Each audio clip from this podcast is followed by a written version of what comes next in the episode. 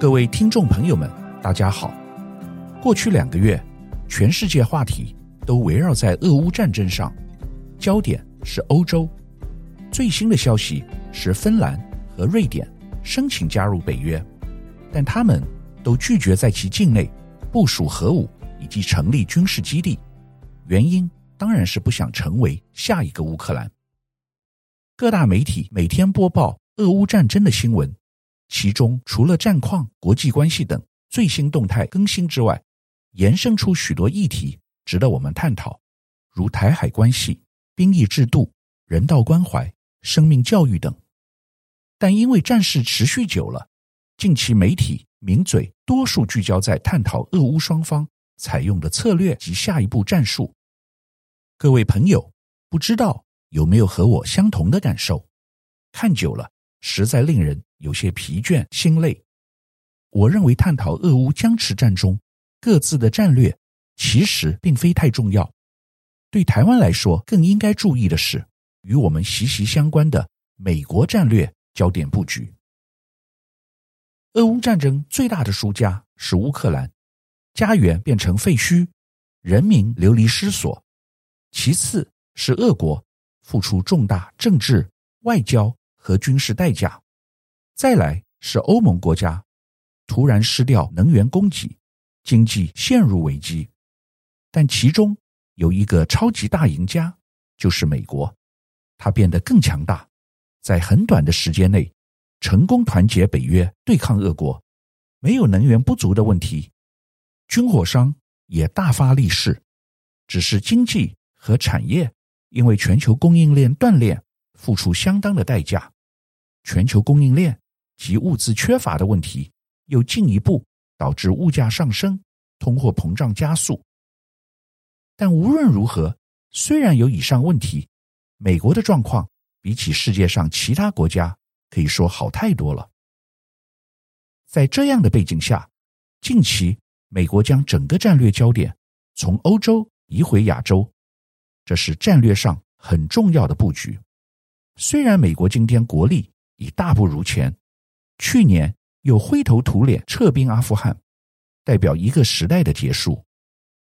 川普时代，美国撤出 TPP 跨太平洋伙伴协定，某种程度好像放弃成为亚洲经贸的老大，专注于国内事务。但现在为什么又重新把焦点移回到亚洲，谈什么印太战略呢？原因就在于中国。今天全球情势很明显，在俄国和欧盟倒下后，唯一能够和美国抗衡的，就只剩下中国。现在全世界是鸡兔格局，而不是鸡团体。美国已将中国定调为未来长期战略上最重要的敌人，要用尽一切手段阻止和放慢中国的崛起。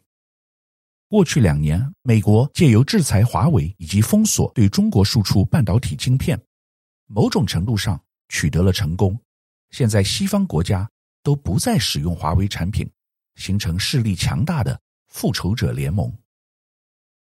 但在亚洲，美国并没有沾到任何好处。川普退出 TPP，大大削弱美国在亚洲的影响力，而中国和亚洲许多国家。特别是东南亚地区的国家有紧密经贸合作关系。今年起，RCEP 区域全面经济伙伴协定生效。这个协定是由东协十国发起，另外再加上中国、日本、南韩、澳洲、纽西兰等与东协有自由贸易协定的五国共同参加，总计十五国所组成的高级自由贸易协定。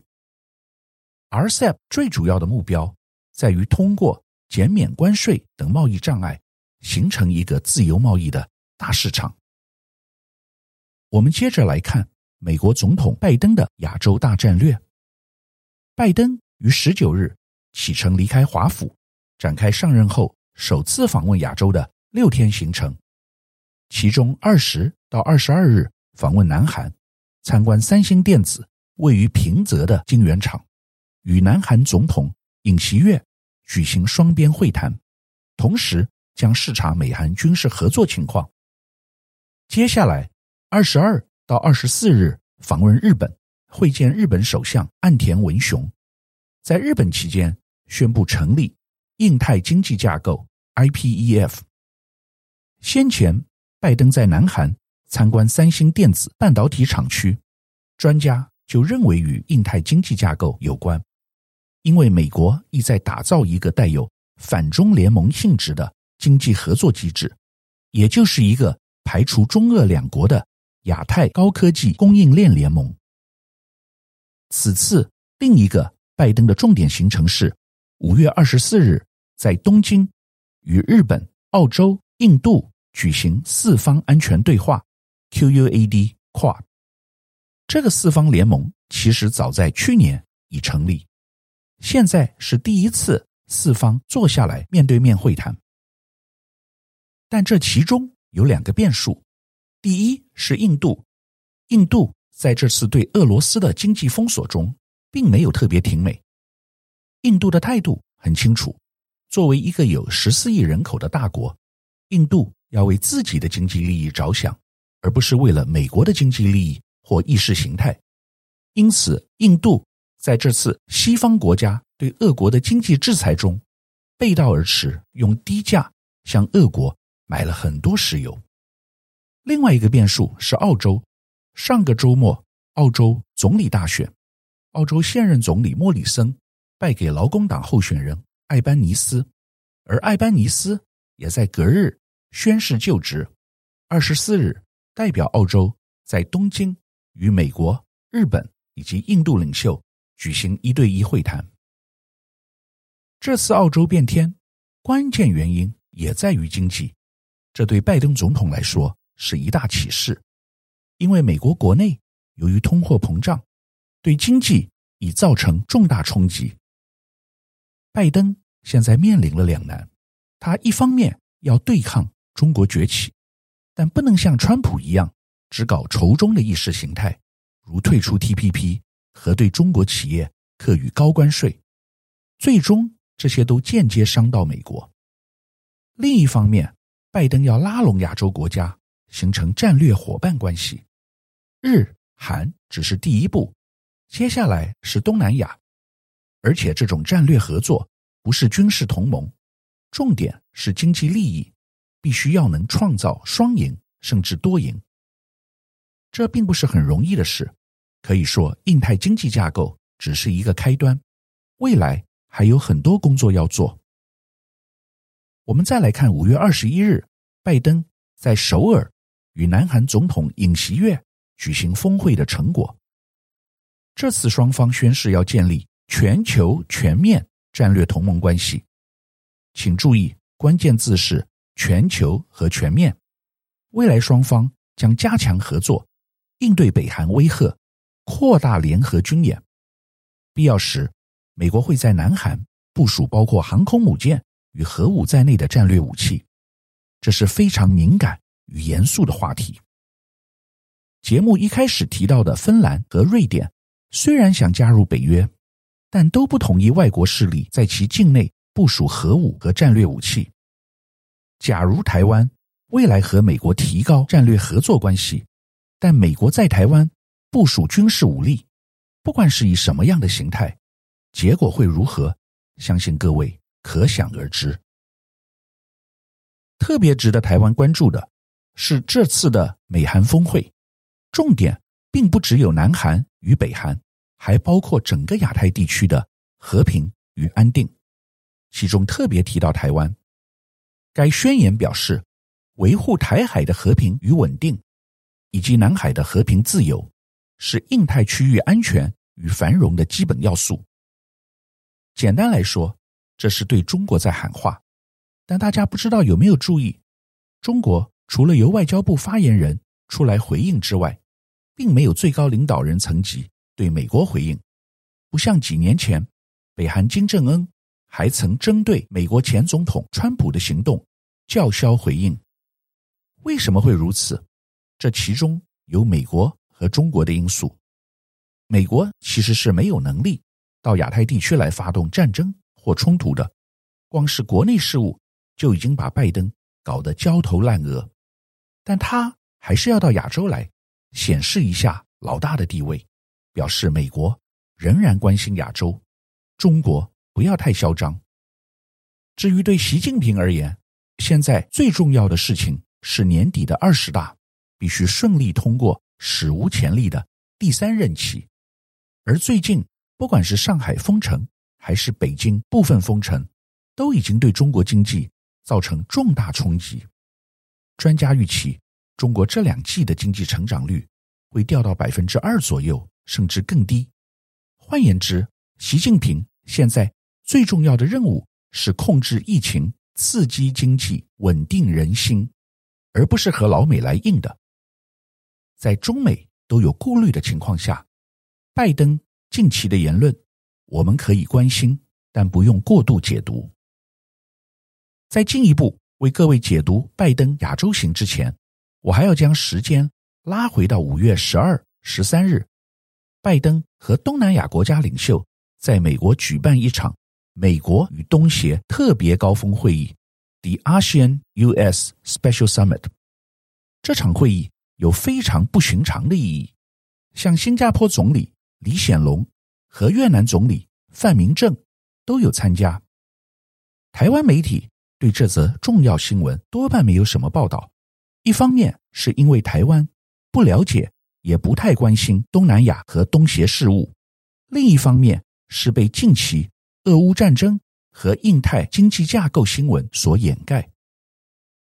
五月十二、十三日，在美国华盛顿首府的特别峰会，是四十多年来美国首次召集东协国家元首聚集华府。当然。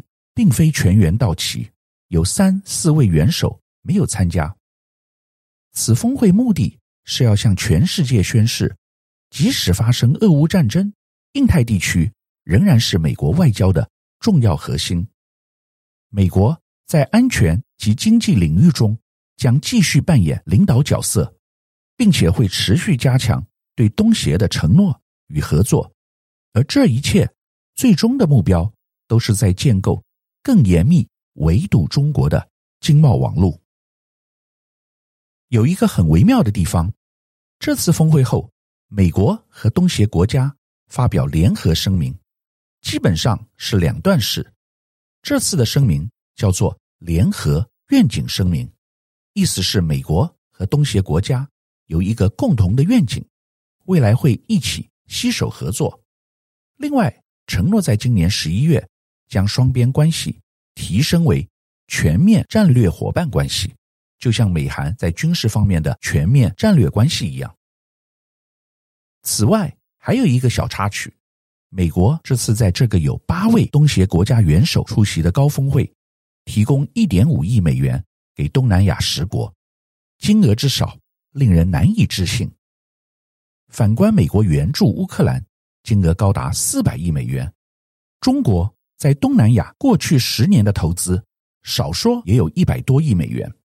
那为什么美国还会有这个一点五亿美元，等于每个国家分一千五百万美元的安排呢？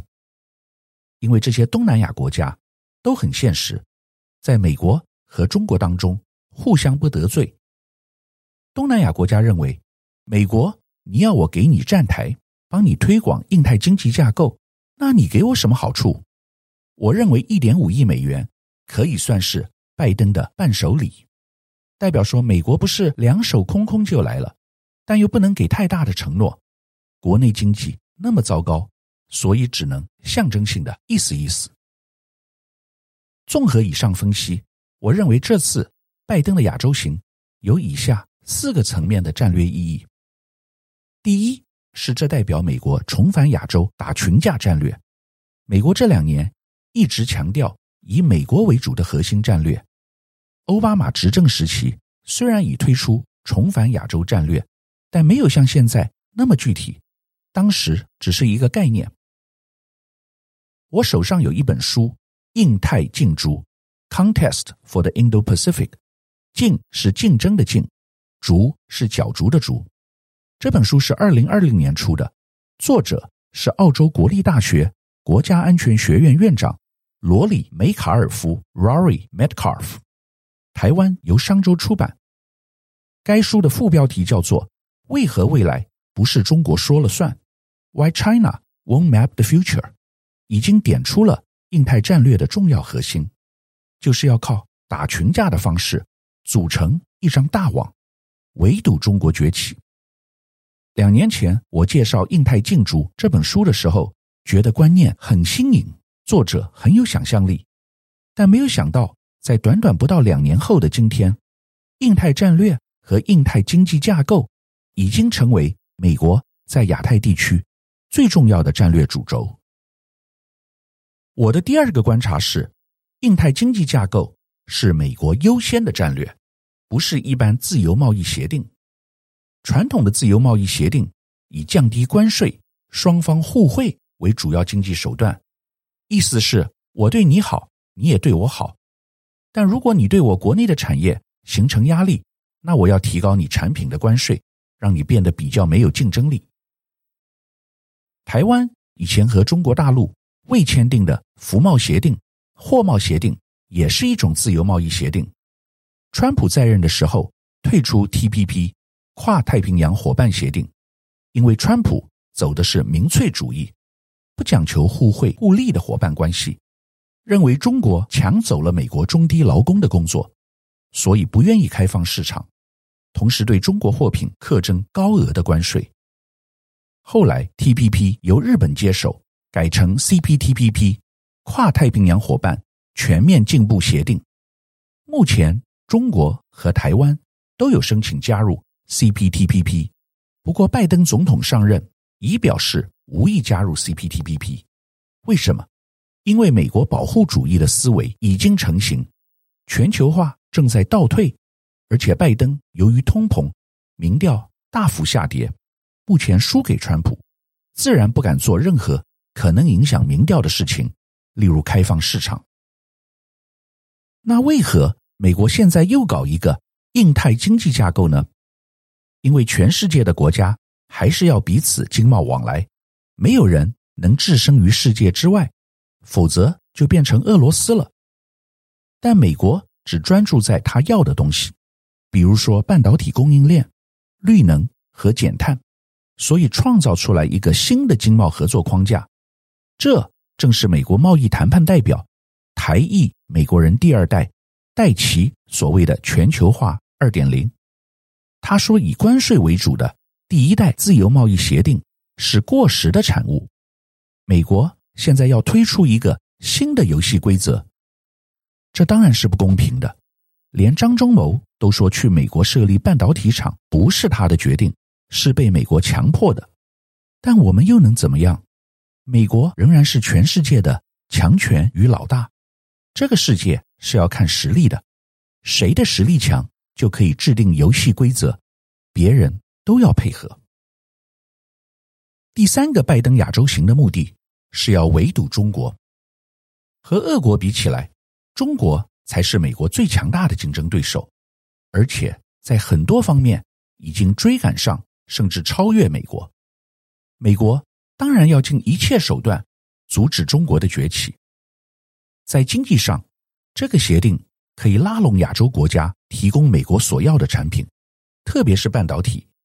南韩和台湾是主要关键，但美国国安顾问苏利文已表示，台湾不会在印太经济架构中，但很重视和台湾的合作。明明台湾的半导体实力比南韩强，为何被排除在外？因为美国不想让外界认为这是一个抗中联盟。然而，它本质上就是，如果有抗中的定位和形象，印太经济架构未来就只会有几个国家自己关起门来玩。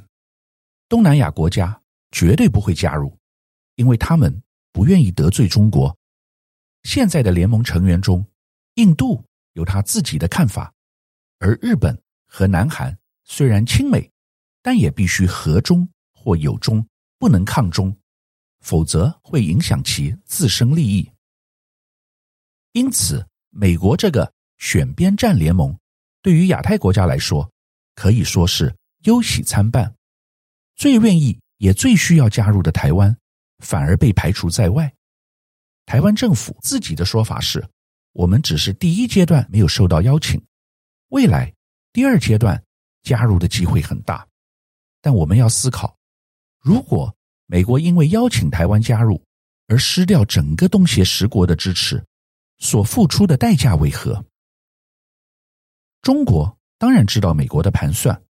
中共在和美国上周通话时指出，台湾问题是中美关系中最重要、最敏感、最核心的问题，再三警告美国不要打台湾牌，也就是告诉老美不要玩围堵中国玩得太过火。第四个我的观察是，印太经济架构的核心名词是供应链。印太经济架构不是军事联盟，虽然。有人称它为亚太版北约，它是一个取代 TPP 和 CPTPP，以美国利益为优先的经济手段。全球供应链过去主要是中国制造，但美国推动中美脱钩，把一部分制造转往印度和东南亚，把高端半导体制造从台湾移回美国，因此本质是供应链重组。美国当然是最大的受惠者。美国并没有开放市场让外国产品进入，也没有降低关税，他只专注强化他所要的东西。在这个过程中，美国是大赢家，正如同他在俄乌战争中的地位一样。日韩是其次赢家，澳洲和印度只是被美国利用，但印度虽然和中国不和，却不会一味随美国起舞。东南亚国家很难拉拢。这点美国也知道，不可能把他们从中国身边拉开，所以拿一点五亿美元，每个国家一千五百万美元做做样子，比台湾出手还少。台湾最近援助友邦立陶宛，一下子就是给两亿美元成立基金。那台湾呢？作为台湾人，我当然希望台湾能够从中获益，但了解到国际政治的现实面，我们千万不要一头热。否则，未来失望会很大。本周，我和各位分析拜登本次的亚洲行，以及他所推动的印太经济架构对全世界、亚洲以及台湾带来的影响。这是非常重要的议题，远比俄乌战争值得台湾朋友的关注。这将影响亚太地区未来五年的格局。我们以后会在节目中持续。为听众朋友们关注与解析。以上是本周我为您分享的趋势，感谢收听奇缘野语。如果喜欢我的分享，希望大家能够订阅、下载，以后直接收听我们的节目。另外，如果您想要留言与我分享您的心得，或是想要听什么样的新闻分析，欢迎到我们的脸书智门 Smart Gay 留言，或是私讯给我。欢迎大家推荐给你的亲朋好友们，邀请大家一起收听。那我们下集再见喽，拜拜。